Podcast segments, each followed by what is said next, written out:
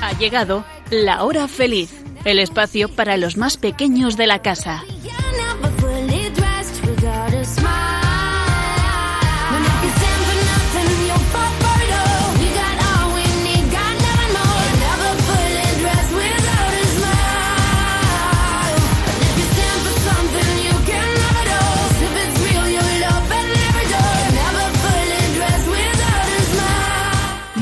Buenas tardes a todos los amigos de la hora feliz. Bueno, ya han pasado 15 días y además ya estamos en otoño. Volvemos a estar de, de nuevo con todos vosotros para pasar un rato muy divertido e interesante. Y eso es posible gracias a la inestimable ayuda de mis cuatro estupendas colaboradoras a las que saludamos. Muy buenas tardes, Blanca. Buenas tardes. ¿Qué tal estás, Sonia? ¡Genial!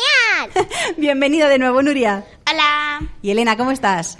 Estupendamente. Bueno, bueno, ya 27 de septiembre. ¿Qué tal lleváis este primer mes de colegio? ¿Muchas novedades? Sí. A ver, a ver, ¿alguna habéis cambiado de clase? Sí, yo. Sí, yo también.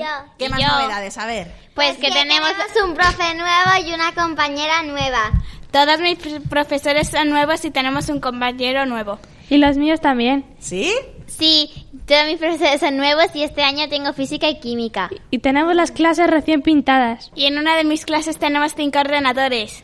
Uy, qué bien. En la de informática, Muchas novedades, seguramente que nuestros amiguitos de la hora feliz que nos están escuchando en este momento también tienen muchas novedades en este primer curso y espero que hayáis empezado todos pues estupendamente. Y vamos a contarles a nuestros queridos oyentes de Radio María lo que les tenemos preparado durante el programa de hoy.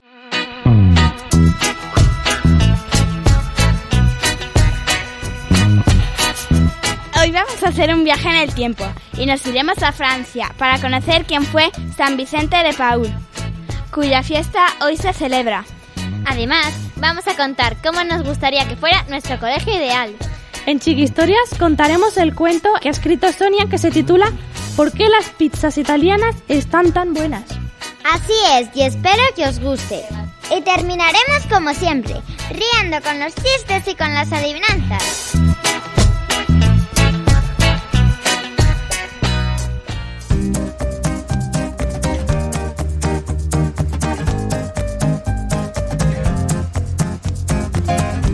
La educación es el arma más poderosa que puedes usar para cambiar el mundo. Nelson Mandela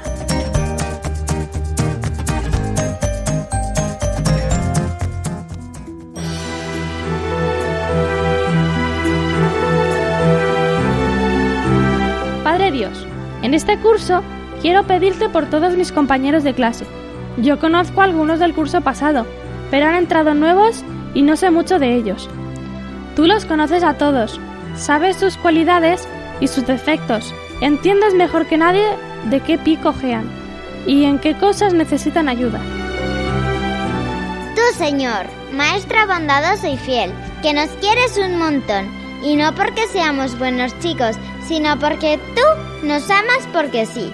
Enséñame a quererles a todos, no porque me caigan bien o tengan mis mismos gustos, sino porque son hijos tuyos, y por lo tanto también hermanos míos. Dame la valentía necesaria para acercarme a los más débiles, a los que tienen menos capacidades, a los que no tienen amigos, a los que vienen de otros países.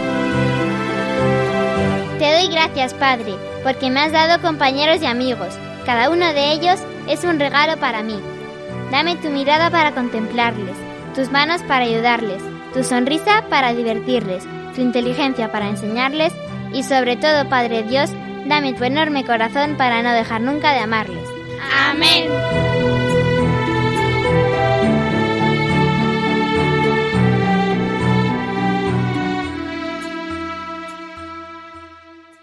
Qué bonita oración y qué bien la habéis rezado. Espero que desde casa también todos los niños la hayan rezado con el corazón y todos, todos, todos lo intentéis cumplir, siendo buenos amigos y ayudando a aquellos que lo necesiten. Y nunca, nunca reírse de otro porque es diferente o es débil. Eso es también lo que recomendaba San Vicente de Paul a todos los niños a los que enseñaba y ayudaba. Pero, ¿sabéis quién era este santo cuya fiesta celebramos hoy? Mm, bueno, pues si es la primera vez que oís hablar de él, no pasa nada. Hoy vamos a conocer la vida de este hombre increíble que nació en Francia y se desvivió ayudando a los pobres. Tras visitar a un moribundo, nace en él una vocación, la de expresar a todos los que se sienten perdidos que existe un Dios de ternura que no les ha olvidado.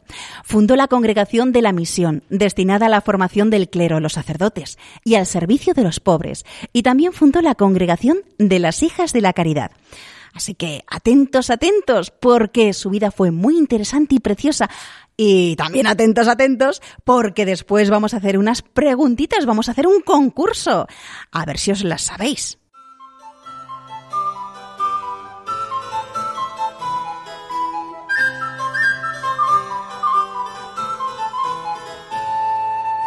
San Vicente de Paul nació el 24 de abril de 1581 en una pequeña casa rural en Dax, en el suroeste de Francia, cerca de los Pirineos.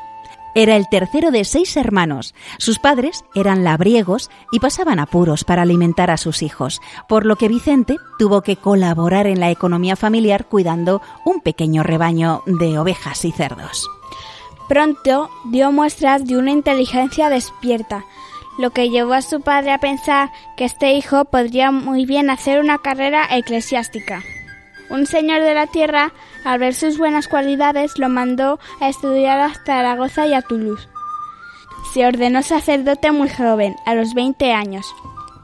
Yendo en barco de Marsella a Narbona, fueron atacados por tres bergantines turcos y tuvieron que rendirse. Los llevaron a Túnez y los expusieron a la venta en la plaza. Los probaron como a los caballos, les miraron los dientes y les hicieron correr y levantar pesos para ver sus fuerzas. Vicente de Paul pasó por varios dueños, un pescador, un alquimista y un cristiano renegado al que Vicente le ayudó a volver al cristianismo. Con él llegó hasta Roma, entró en contacto con la curia que le confió un despacho para el rey Enrique IV. Por este motivo llegó Vicente a París en 1609. Todo esto que le pasó fue un buen entrenamiento para su misión apostólica. Además, su bondad, su inteligencia, su delicadeza se imponían siempre. En 1609, poco después de su llegada a París, Vicente encontró a Pierre de Begulle en el Hospital de la Caridad, donde ambos iban a visitar enfermos. Begulle tenía una doble vocación, la cura de las almas y la fundación de un grupo de sacerdotes espirituales. Desde ahora, muchas personas de la aristocracia se dirigen a Vicente y le ayudarán. En mayo de 1612, Vicente se va de la ciudad y toma posesión de una parroquia de Chatillon, a una legua de París. Se trata de una parroquia de 600 habitantes, de carácter semirural, habitada sobre todo por hortelanos donde Vicente se encuentra a gusto. Allí enseña el catecismo, repara el mobiliario de la iglesia. Desde París le pedían que volviera, pero no lo consiguieron hasta que sus superiores se lo mandaron. En París continúa las prodigiosas obras de caridad que empezó en Satillón. Organiza cofradías, atiende y defiende a los condenados a las galeras y conoce sus pobres vidas, siempre expuestos a toda inclemencia, recibiendo azotes e insultos sin esperanza alguna. Un día reemplaza a un pobre remero para conocer así su amarga vida. Recorrió galeras y cárceles, así consiguió cambiar la legislación y un trato más humano para ellos. Sus ganas de evangelizar hacen que vaya a todas partes. Visita un moribundo en Ganes. Aquel hombre, que tenía fama de ser un hombre de bien, es decir, honrado y decente, reveló a Vicente unos pecados que jamás se había atrevido a confesar a su párroco, tanto por vergüenza como por amor propio. El moribundo, que experimentaba una extrema soledad moral, no se atrevía a creer en la ternura de Dios. Todo esto toca el corazón de Vicente y ve su vocación, la ternura. Quería ir a los campos más remotos a expresar a todos los que se sienten perdidos que existe un Dios de ternura que no les ha olvidado. Quiere ser testimonio de ese amor divino, estar presente con la ternura de Dios. Funda la Congregación de los Sacerdotes de la Misión para reformar el clero, dirigir seminarios e ir a las misiones. El centro es San Lázaro, por lo que se llaman lazaristas.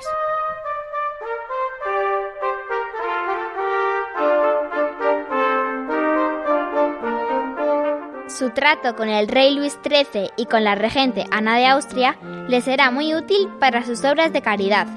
Reúne damas y caballeros, forma asociaciones para atender a tantas necesidades creadas por la guerra. Pobres, hambrientos, enfermos, donde hay una necesidad, allí está Vicente. Un día, mientras se revestía para celebrar la Santa Misa, se entera de que en una casa alejada hay toda una familia que está muy enferma, sin nadie que les pueda atender. Junto con Vicente acuden muchos feligreses para ayudarles. Pero para él, este movimiento espontáneo no es bastante, porque corre el peligro de no tener continuidad.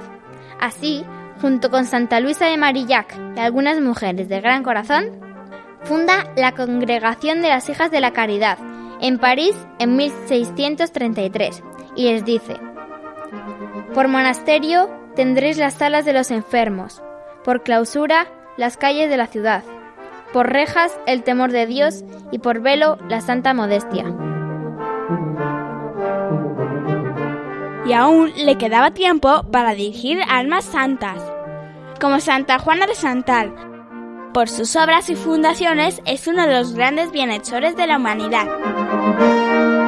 Escribió también cartas, memorias, conferencias y siempre aparece el hombre de acción, el amigo de los pobres, el organizador de la caridad, el apóstol, el santo. Para Vicente de Paul, la oración es lo primero.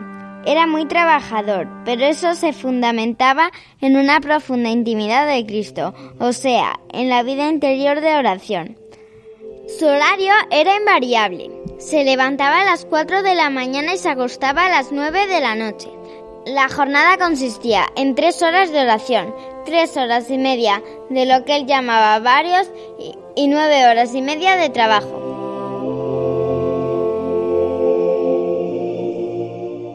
A los 80 años, Vicente está muy enfermo, está cansado después de una intensa vida entregada a los pobres. Murió el 27 de septiembre de 1660. Por eso su fiesta se celebra todos los 27 de septiembre, como hoy.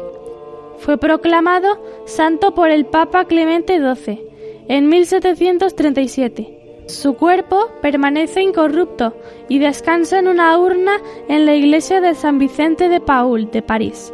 Además, en 1885 el Papa León XIII lo proclamó patrono de todas las asociaciones católicas de caridad. La congregación de los Paules se convirtió en la orden más importante en Francia antes de la Revolución Francesa y la congregación de las Hijas de la Caridad se extendió por todo el mundo. A lo largo de los siglos han prestado ayuda a millones de personas que sufren, niños abandonados, huérfanos, enfermos, heridos, refugiados, presos, etc. El servicio sencillo y discreto al prójimo constituye el principal fundamento de todas, estas asociaciones de San Vicente de Paul.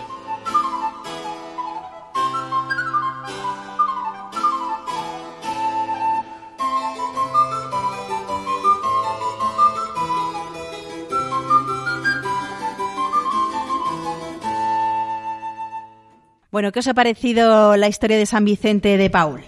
Muy buena. Sí. Curiosa, Y a ver, ¿y qué os ha llamado más la atención de lo que hemos contado de su vida?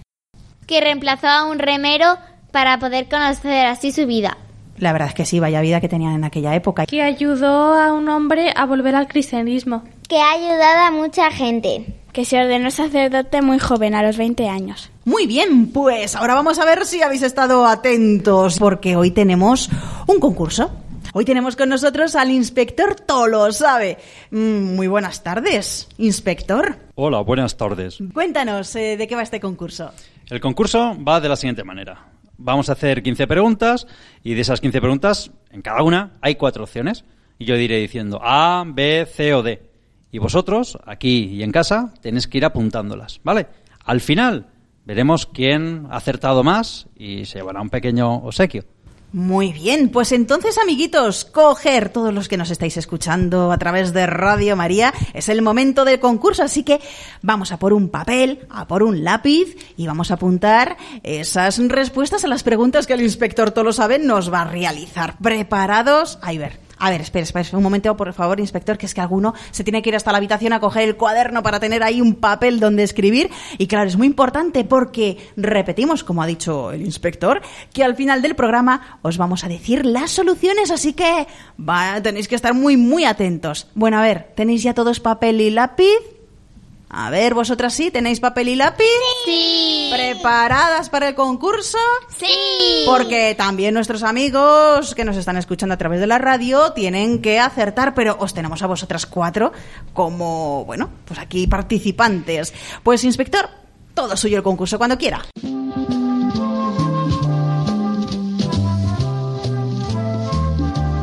Pues empezamos ya con la primera.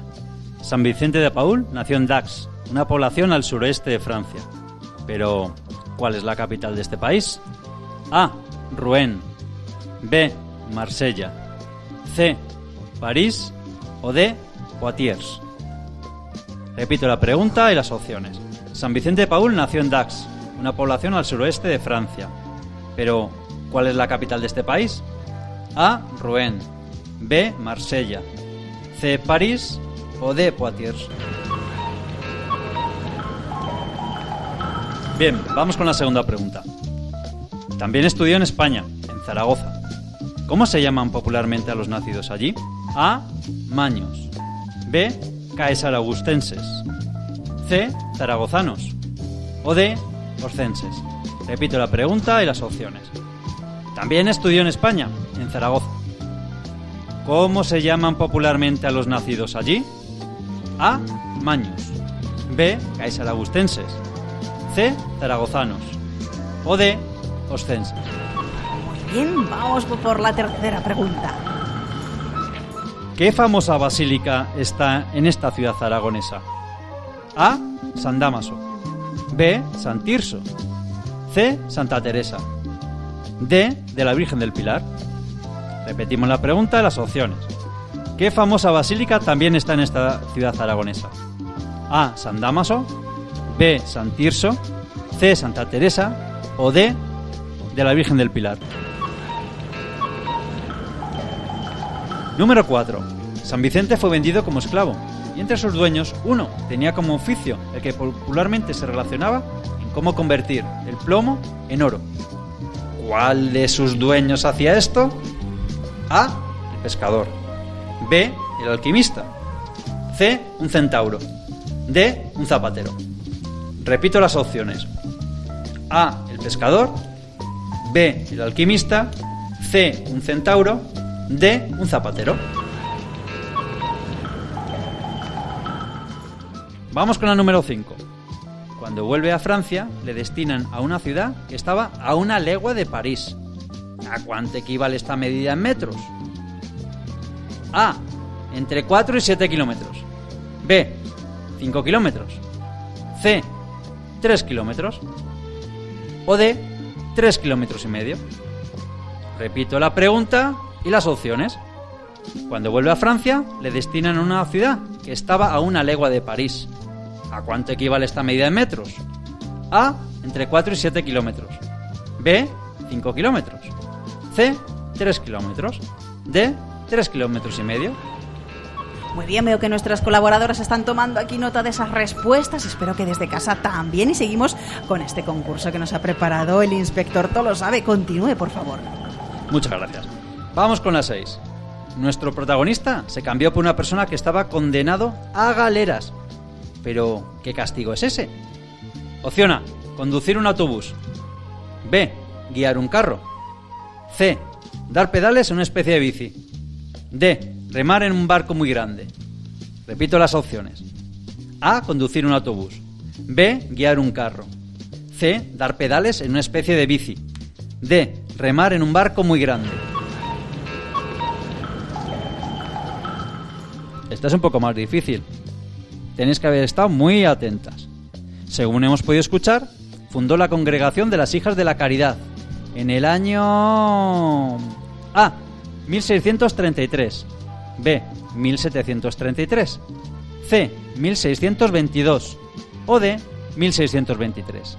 Vamos a ver estas fechas y habéis tenido que estar muy atentos, ¿eh? Como ha dicho el inspector Tolo sabe. Repetimos las opciones. A. 1633. B. 1733. C. 1622. D. 1623.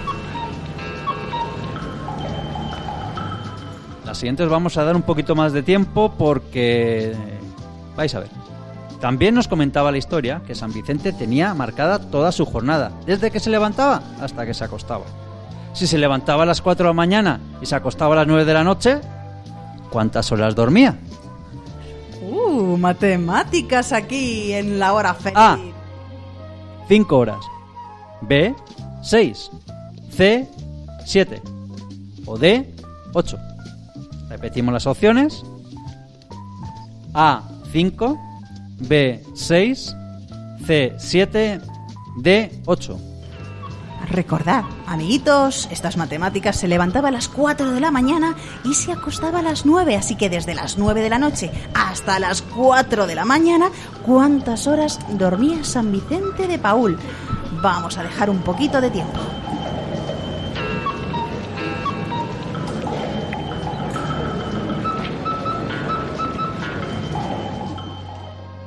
Número 9.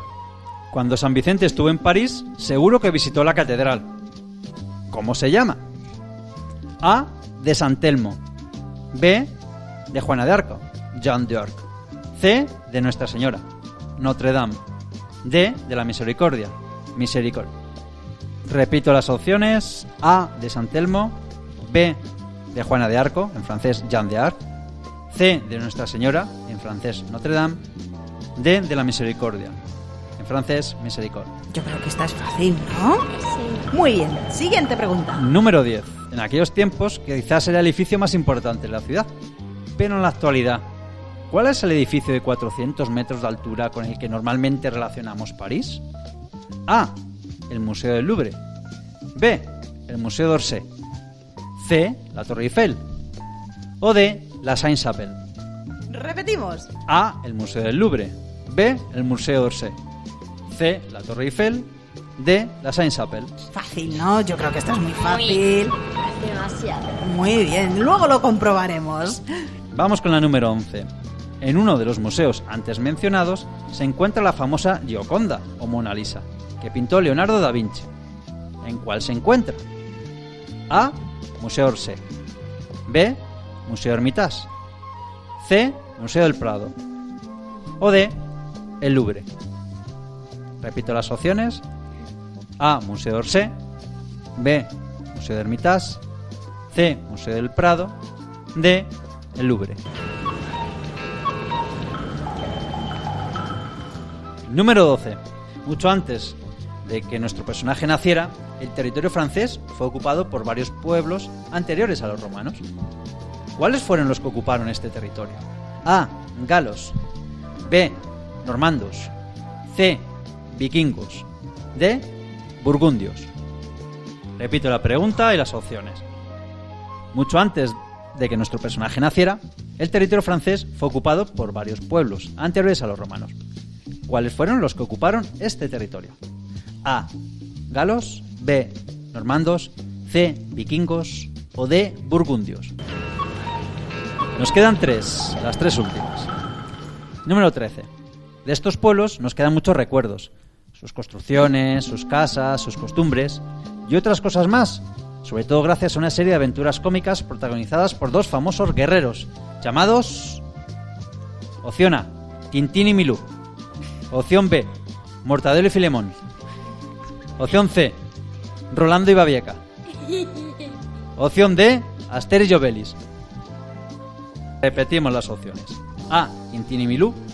B. Mortadelo y Filemón. C. Rolando y Babieca. D. Aster y. Número 14. Penúltima. En uno de los cómics de estos personajes, llamado La Vuelta a la Galia, se hace una parodia de la más famosa carrera ciclista que se celebra todos los años en Francia. ¿Cómo se llama esta carrera? A. La Ronda de Francia. B. El Tour. C. La París-Rouen. O D. La carrera ciclista Francia. Yo creo que también es fácil, ¿eh? Repetimos por si acaso. A. La Ronda de Francia. B. El Tour. C. La París-Rouen. Y D. La carrera ciclista Francia. Muy bien, y vamos ya por la última. La última. Atentos, atentos todos, espero que lo estéis apuntando bien en ese papel con ese lápiz, que luego al final del programa tendremos las soluciones. 15 y última. ¿Qué día de septiembre murió San Vicente de Paul? A. 26. B. 27. C. 28. O D. 29. Inspector, todo lo sabe, yo creo que esta última es súper, súper fácil, La repetimos de todas maneras. por si acaso. A. 26. B. 27. C. 28. D. 29. Pues muchísimas gracias, Inspector, todo lo sabe, por haber estado hoy con nosotros aquí en La Hora Feliz. A vosotros, ha sido un placer. Pues amiguitos, espero que hayáis tomado buena nota de todas estas preguntas con estas respuestas y al final del programa el inspector volverá con nosotros para decirnos las soluciones. ¿Estás escuchando? El programa de los niños de Radio María. Estimados pasajeros, reclinen sus asientos, quítense los zapatos y desabrochen sus cinturones, porque estamos a punto de empezar nuestro vuelo a la tierra de la imaginación. Esperamos que disfruten del viaje.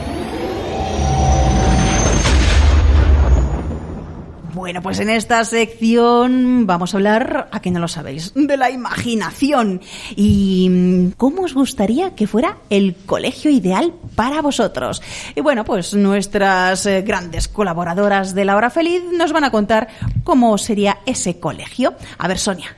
Pues mi colegio ideal tiene 1900 kilómetros cuadrados. Madre mía, 1900 kilómetros cuadrados. Anda, que no es grande ni nada este colegio. Bueno, bueno, pues ahí cabría de todo. ¿Qué vas a meter ahí tan, tan grande? Si os vais a perder, si hasta que os era- te encuentres con tu amigo va a pasar todo el día. Sí, y todo sería eso para todas las, las pistas de todos los deportes que existan. Eso seguro. Lo único que tendríais que desplazaros eh, con motor, porque en bici, bueno, en bici también, es verdad. Muy y bien. con monopatines volantes. Buenas ideas, ¿sabes? ¡Coches de choques! Yo creo que entonces no llegaríamos a ningún sitio con los coches de Es choques. No, porque te van empujando Ya, y eso. Y solo te ponen un negativo si vienes con una hora de retraso. Oh, vaya, ¿tú llegas tarde al cole? No. Pero no quieres que te pongan un negativo, ¿no? No. Que no nada. pongan negativos. Directamente. Directamente. Alegría. venga. A y ver. tiene y también tiene pista de baile y de hielo. ¡Hala! Y una piscina. Sí. ¿Y Claro. tiene discoteca? Sí, también.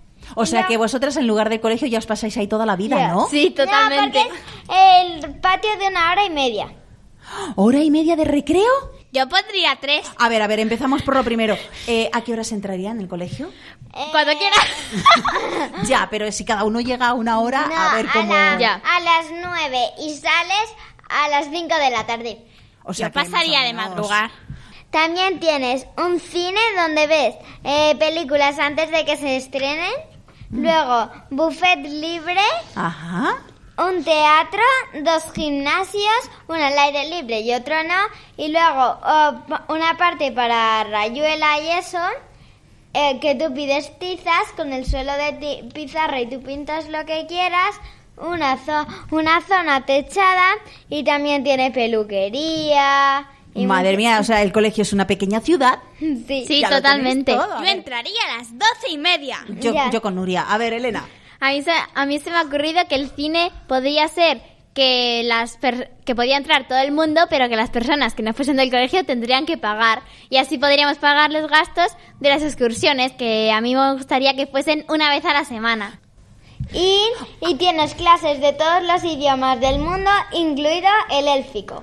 Y luego tú eliges si quieres ir a alguna de esas clases, ¿no? También hay clases de teatro. Blanca, Para entender lo que cuéntame, porque aquí me habláis mucho de discoteca, de teatros, de cines, pero ¿qué tal esas asignaturas? ¿Has pensado cuál sería en tu colegio ideal las asignaturas que te Unas gustarían? que no mandan deberes. Oh, Oh, importante. Porque, porque lo aprenderíais todo en ese momento, ¿no? Sí. Vale, ¿y qué asignaturas así mm, destacarías del colegio? Eh, ¿Matemáticas? Eh, yo, yo haría el colegio en el campo y naturales saldríamos del colegio. Me parece genial. Y veríais ahí a los no. bichitos eh, en acción. Y para ir al cole en tirolina y tobogán. Y para volver a casa también. No, para ir volver a casa cinta transportadora con música.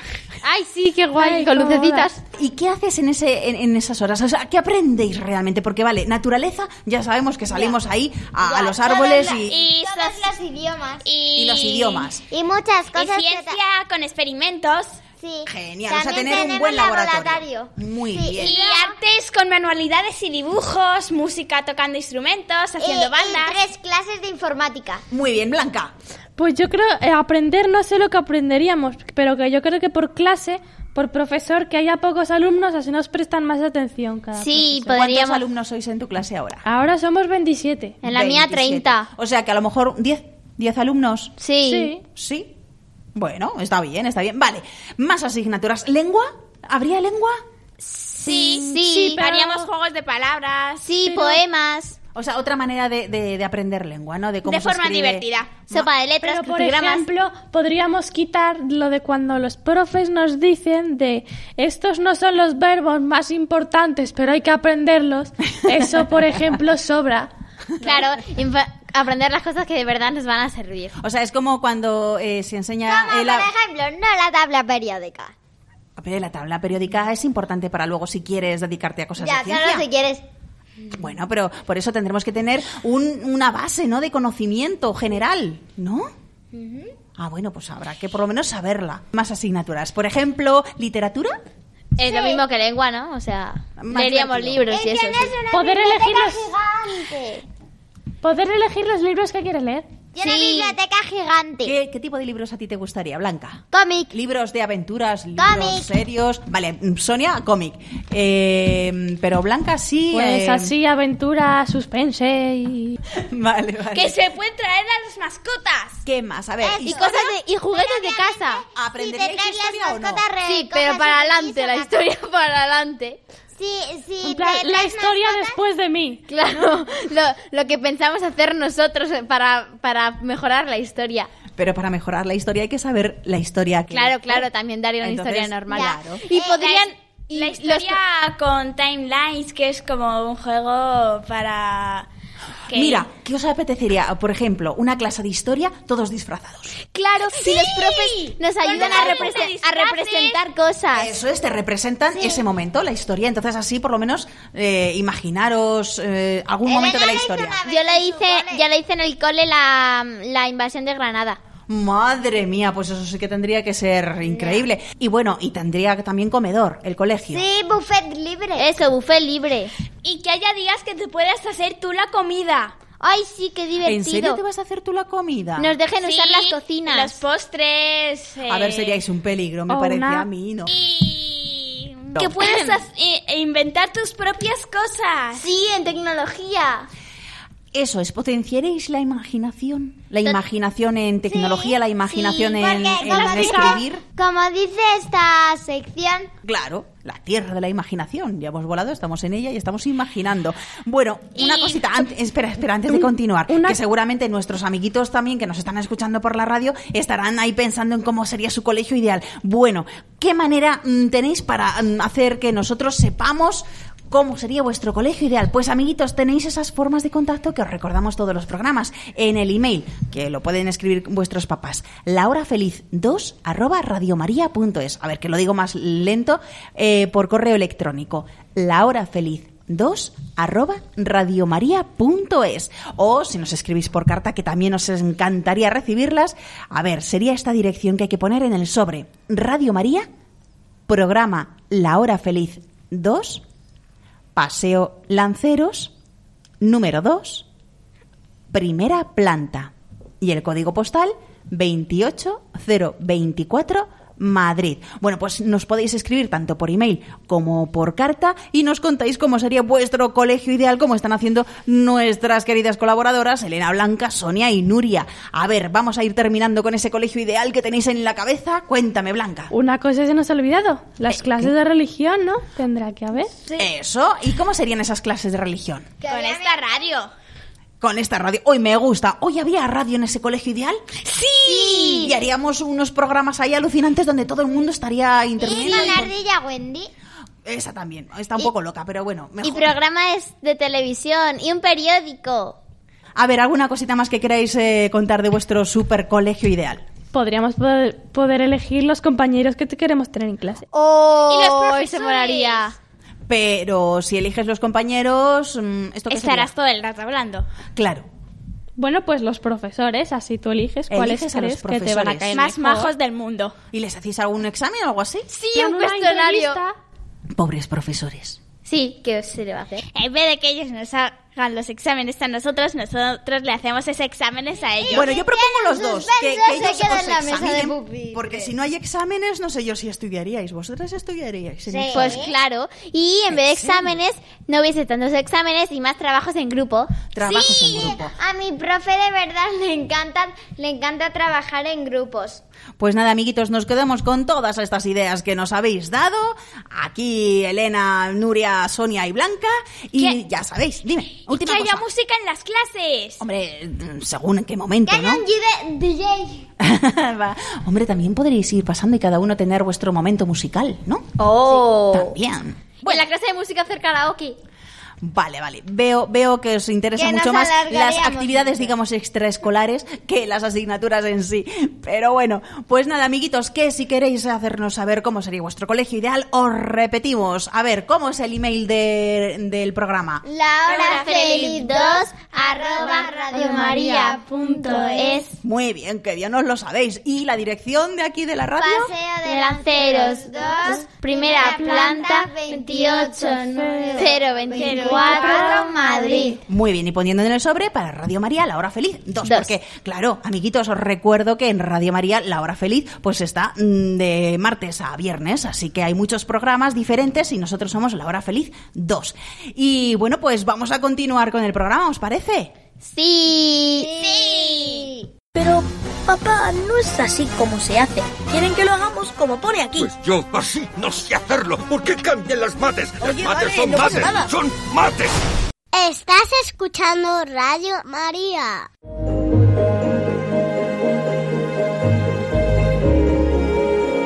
Chiqui Historias.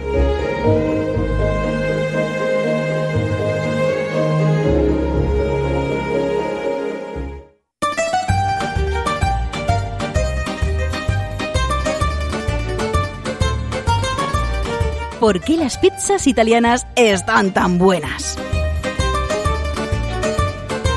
María y Álvaro eran unos hermanos mellizos de 10 años que vivían en Alicante. Un día, en su buzón, se encontraron una carta con un sello de Italia. Es de nuestros tíos italianos. ¿Qué dice la carta? Ya que estáis de vacaciones, ¿os gustaría pasar unos días con nosotros en Italia? Besos, Giuseppe, Francesca, Alexandra, Federico y Enzo. Los niños fueron corriendo a decírselo a sus padres. He hablado con Giuseppe y me ha dicho que el avión sale mañana. Cuando llegaron al aeropuerto italiano no se encontraron ni al tío Giuseppe, ni a la tía Francesca, ni a sus hijos Alexandra, Federico y Enzo. Solo vieron a un chico que se dirigía hacia ellos. Ciao, me llamo Marco y me manda Giuseppe a recogeros. Y señalando una furgoneta dijo... ¿Subís? Los cuatro subieron a la furgoneta y se dirigieron a las afueras de la ciudad. De repente vieron una mansión gigante. Ahí es donde viven. En la puerta ven que les salen a recibir un señor, su mujer y sus tres hijos. La casa tenía tres pisos, una terraza, un jardín y un garaje para 20 coches, dos trasteros y también tenía 10 habitaciones, cuatro de matrimonio y seis individuales, tres baños, dos salas de estar, una cocina inmensa, un comedor, dos estudios, cinco salas de juegos, tres salones y una sala con el suelo de camas elásticas. Giuseppe hizo una pizza exquisita porque era el cocinero más famoso del país. Cuando todos la probaron se pusieron a pedir más y más y entonces tuvo que hacer dos pizzas más. Cuando todos se fueron a la cama, María bajó a por un vasito de leche y de repente escuchó que su tío decía a su tía, He echado el ingrediente secreto, como siempre. María le contó a Álvaro lo que había escuchado y los dos no se quitaban de la cabeza las palabras ingrediente secreto. Nuestro tío se ha hecho famoso añadiendo el ingrediente secreto a sus pizzas. Por eso le pidieron a su tío que les llevase a su hotel-restaurante Di Palazzo La Madonna. Cuando llegaron, se quedaron asombrados. El restaurante era gigante, pues cabían como mil personas. Como también era un hotel, Giuseppe, que era muy listo y que sabía que María les había escuchado a él y a su mujer, les preguntó, ¿Queréis quedaros a dormir? Los niños, sin sospechar que su tío lo sabía, dijeron que sí. Por la noche se escondieron en la cocina para ver qué era lo que echaban a las pizzas para que les salieran tan buenas. Pero solo vieron que bailaban, charlaban, jugaban, contaban chistes y echaban ingredientes normales.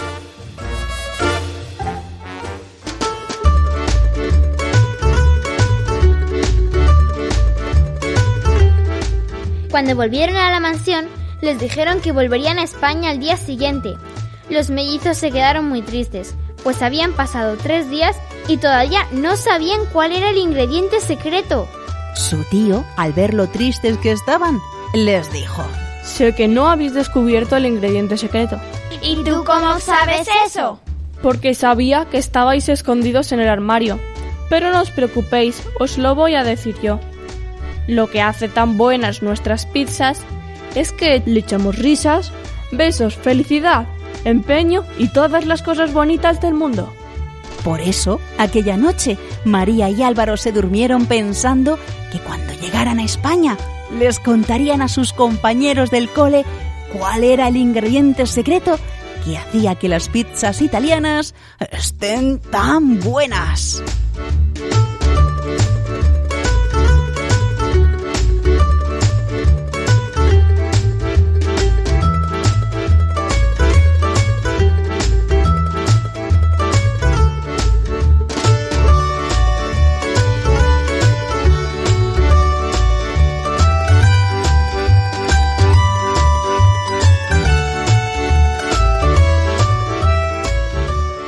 Bueno, este cuento ha sido escrito por nuestra colaboradora Sonia. ¿Qué tal, Sonia? Muy bien. Bueno, un bonito cuento, ¿eh? Muy apetitoso. A ti te gustan mucho las pizzas. Bueno, en realidad también porque me encanta Italia.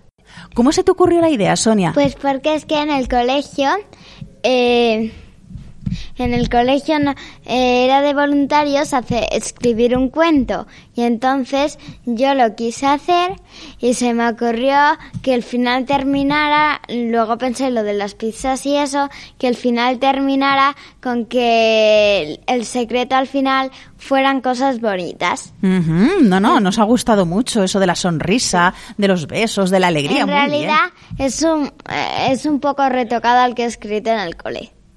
Pues muchísimas gracias, Sonia, por haber compartido con nosotros este cuento y también animamos, si te parece, animas tú también a, a los niños que nos escriban un cuento. Venga, anímales para que escriban un cuento y lo podamos leer también aquí en la radio. Que escribáis en la, en la hora feliz 2 arroba radiomaria.es y Ujú. luego si nos queréis escribir con ¿Por carta, carta? por- como antes ha dicho, em, Paseo de Lanceros 2, primera planta 28024 Madrid. Pues ya sabéis, y además os daremos un detallito, os enviaremos un detallito a casa si, si nos escribís ese cuento y leemos aquí en, en la radio. Pues animaros. ¿Eres artista? Es una historia complicada. Cuéntamela. ¿Seguro que quieres saberla? Sí.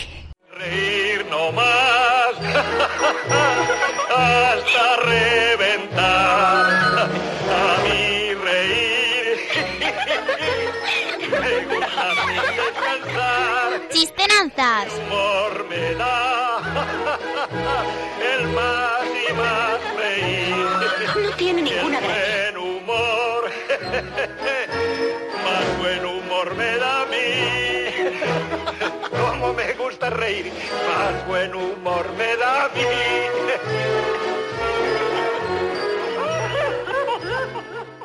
Y llegamos ya a esta última parte del programa que tanto nos gusta, que es reírnos y sobre todo esas adivinanzas tan interesantes y a veces muy difíciles que nos proponen nuestras cuatro maravillosas colaboradoras. Hoy vamos a comenzar por Nuria. Dinos tu adivinanza. Soy alta y mi cabeza es brillante y siempre guío a los caminantes.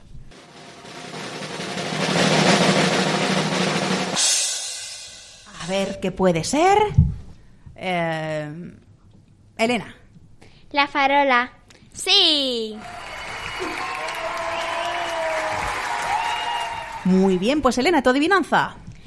¿Qué pasa a través del vidrio sin romperlo?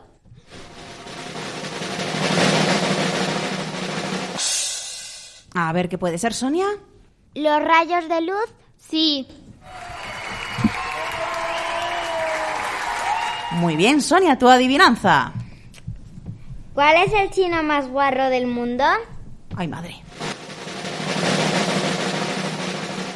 Me da miedo la solución. A alguien se le ocurre a ver Blanca. Chinchampú. Sí. Vamos, Blanca, con tu adivinanza. Soy un animal muy elegante, muy veloz y poco fiero, y cuando quiero calzarme voy a casa del herrero. Nuria, ¿cuál puede ser? El caballo. Sí. Vamos con la segunda ronda de adivinanzas. Nuria. No son flores, pero tienen plantas y también olores.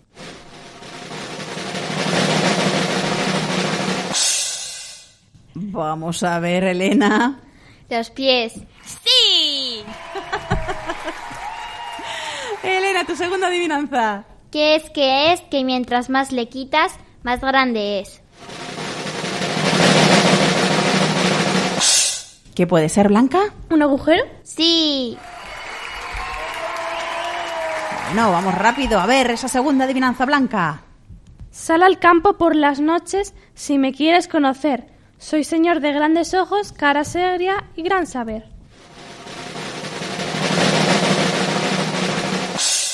¿Qué puede ser, Sonia?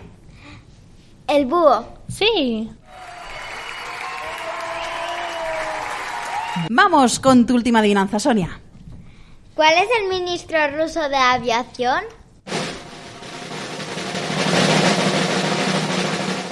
Pues no lo sé. ¿Alguien lo puede saber? A ver, el ministro ruso de aviación. Nin- A ver, Nuria, ¿quién crees? ninguno porque no hay ministro. Mm, por ahí no va, ¿no? Va como la otra adivinanza del chino. Sí. Vale, a ver cómo puede llamarse ese ministro ruso de aviación.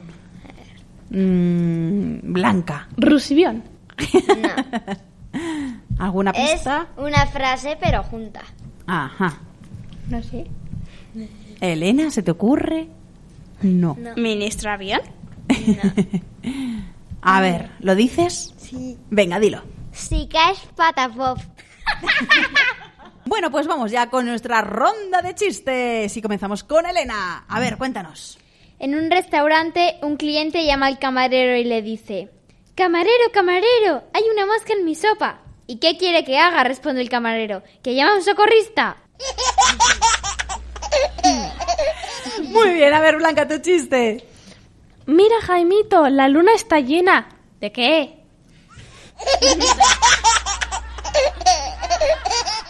Sonia. ¿Cuál es la última letra del, em- del abecedario? La O. No, no es la Z, no, si no sería abecedario. Y Nuria, tu chiste. Jaimito le pregunta a su madre, mamá, mamá, ¿qué llevas en la barriga? Es un bebé, hijo.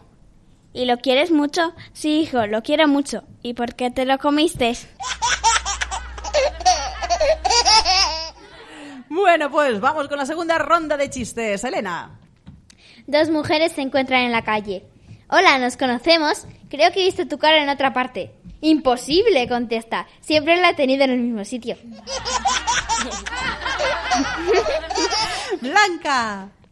Dice la profesora, a ver, os voy a hacer dos preguntas y quien me conteste la primera bien no tendrá que responder la segunda.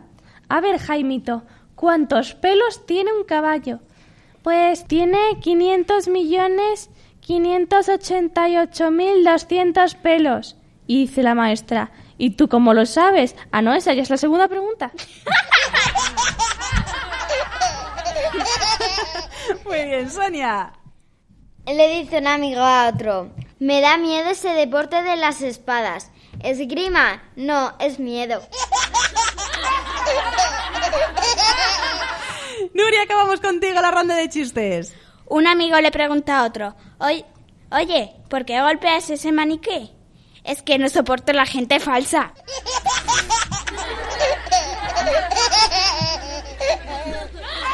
Pues llegamos ya al final del programa y es el momento de decir las respuestas del concurso de hoy.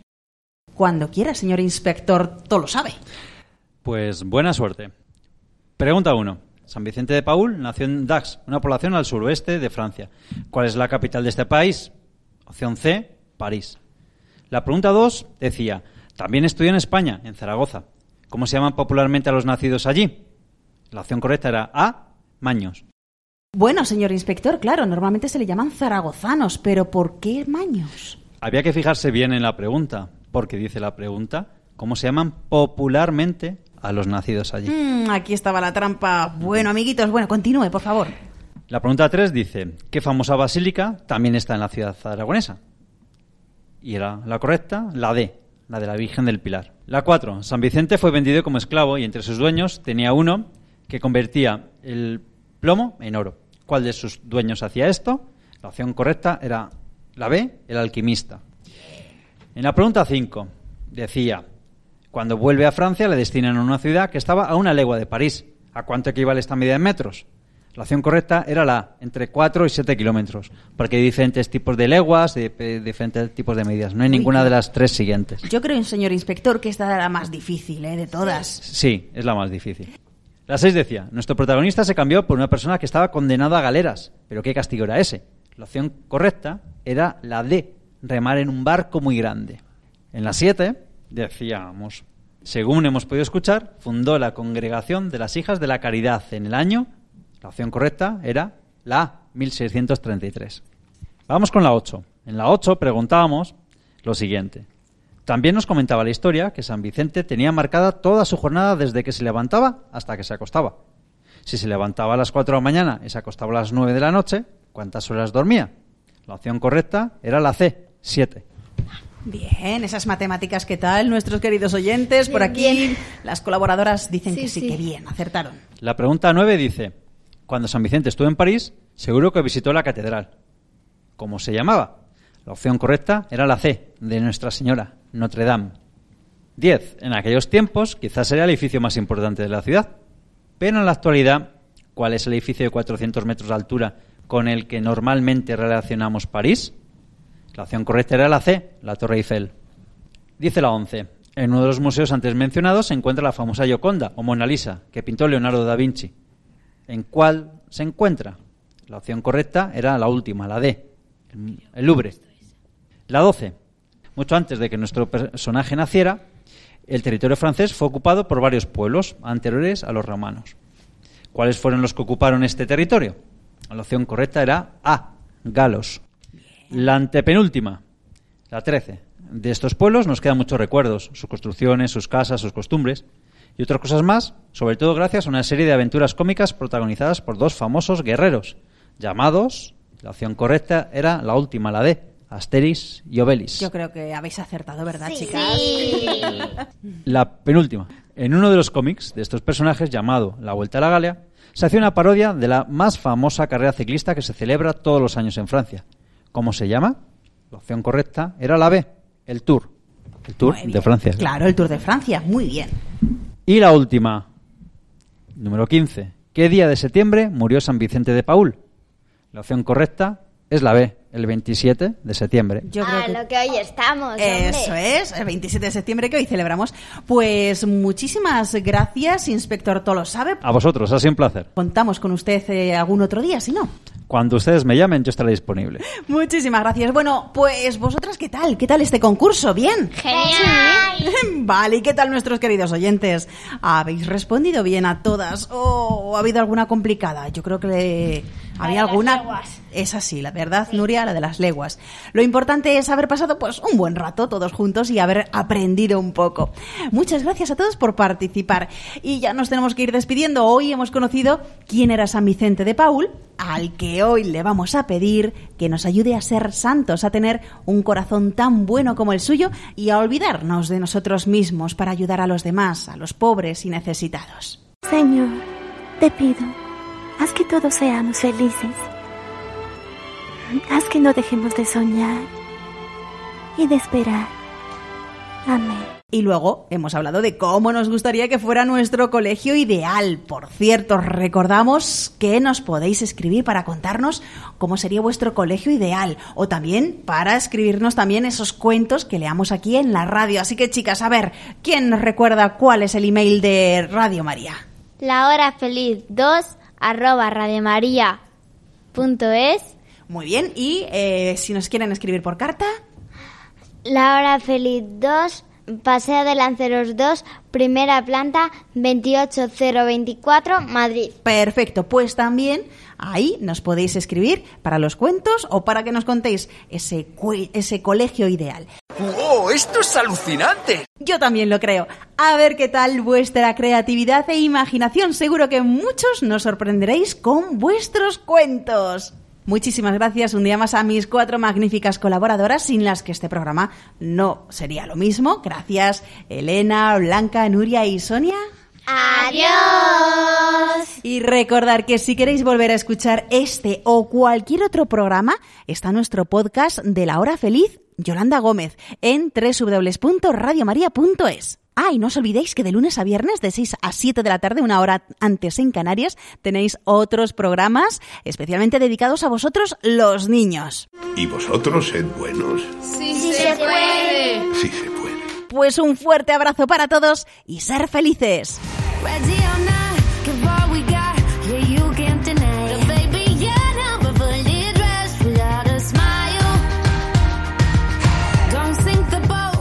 Así concluye La Hora Feliz, el espacio para los más pequeños de la casa.